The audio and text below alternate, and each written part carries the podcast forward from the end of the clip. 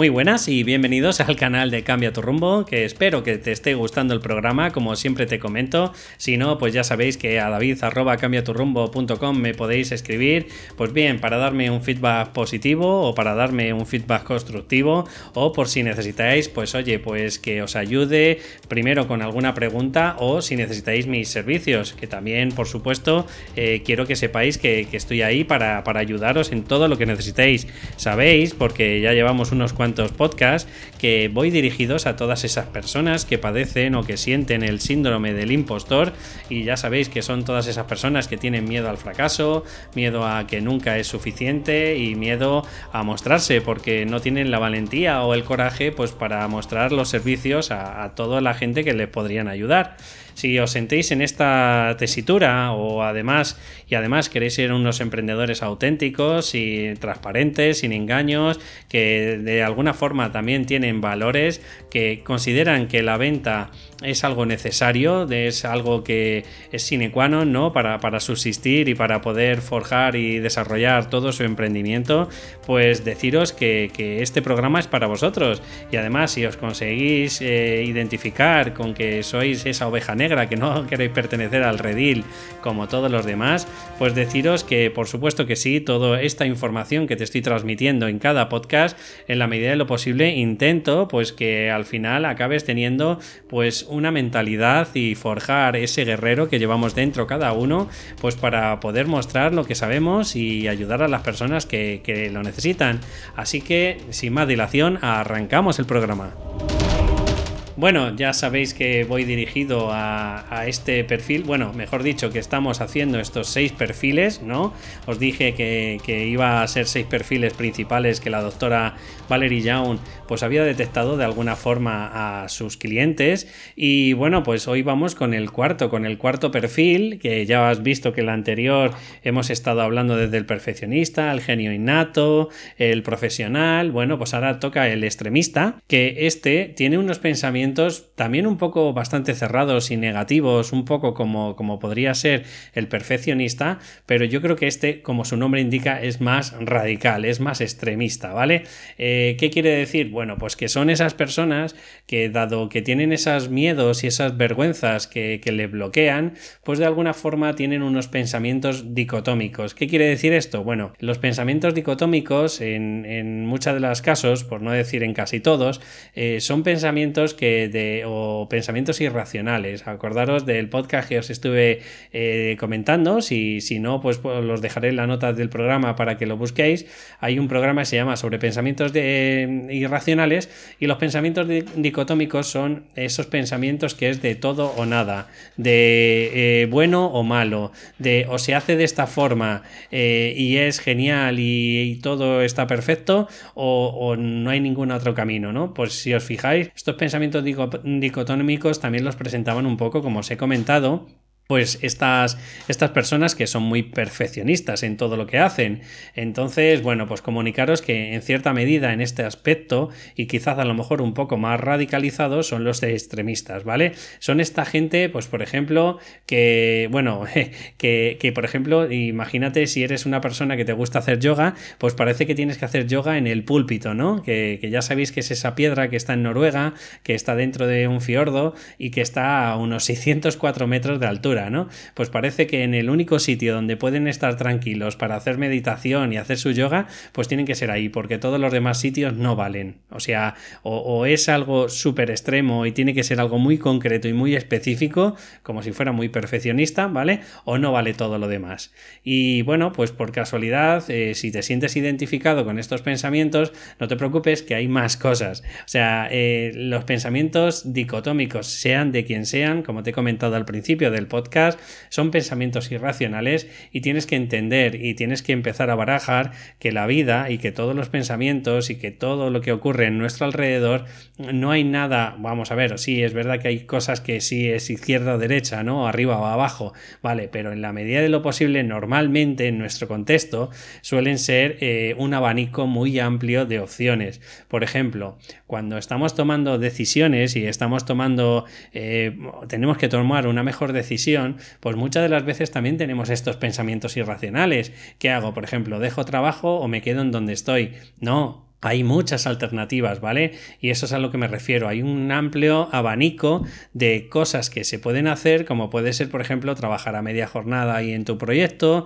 como si te dan la oportunidad de pedirte una excedencia y dedicarte a tu proyecto, como yo que sé, llegar a un acuerdo, por ejemplo, con la empresa si te pueden echar y, y pedir, pues, por ejemplo, que te den el paro.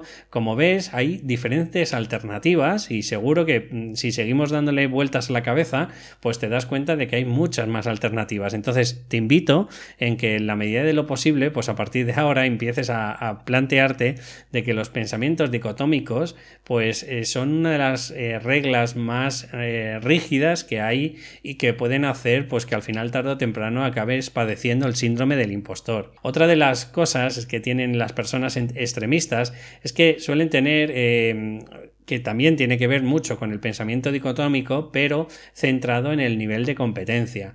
Eh, ¿Te acuerdas que en unos podcasts anteriores hemos estado hablando de que una de las creencias principales que suelen tener las personas, por ejemplo, que quieren emprender o, o que simplemente pues quieren sentirse realizado en su puesto de trabajo, tiene que ver con la creencia truncal de competencia o de incompetencia? Es decir, eh, competente es algo, puede ser una idea, un concepto que tiene, por ejemplo, la persona cuando hace todo perfecto, como podría ser los perfeccionistas, y además lo hacen a la primera, y además parece que tienen que hacerlo todo genial, aunque sea en un área que no, que no conozcan o que no piloten mucho de ese, de ese campo, bueno, pues para una persona perfeccionista, pues obviamente puede estar un poco truncado, igual que el extremista, ¿no?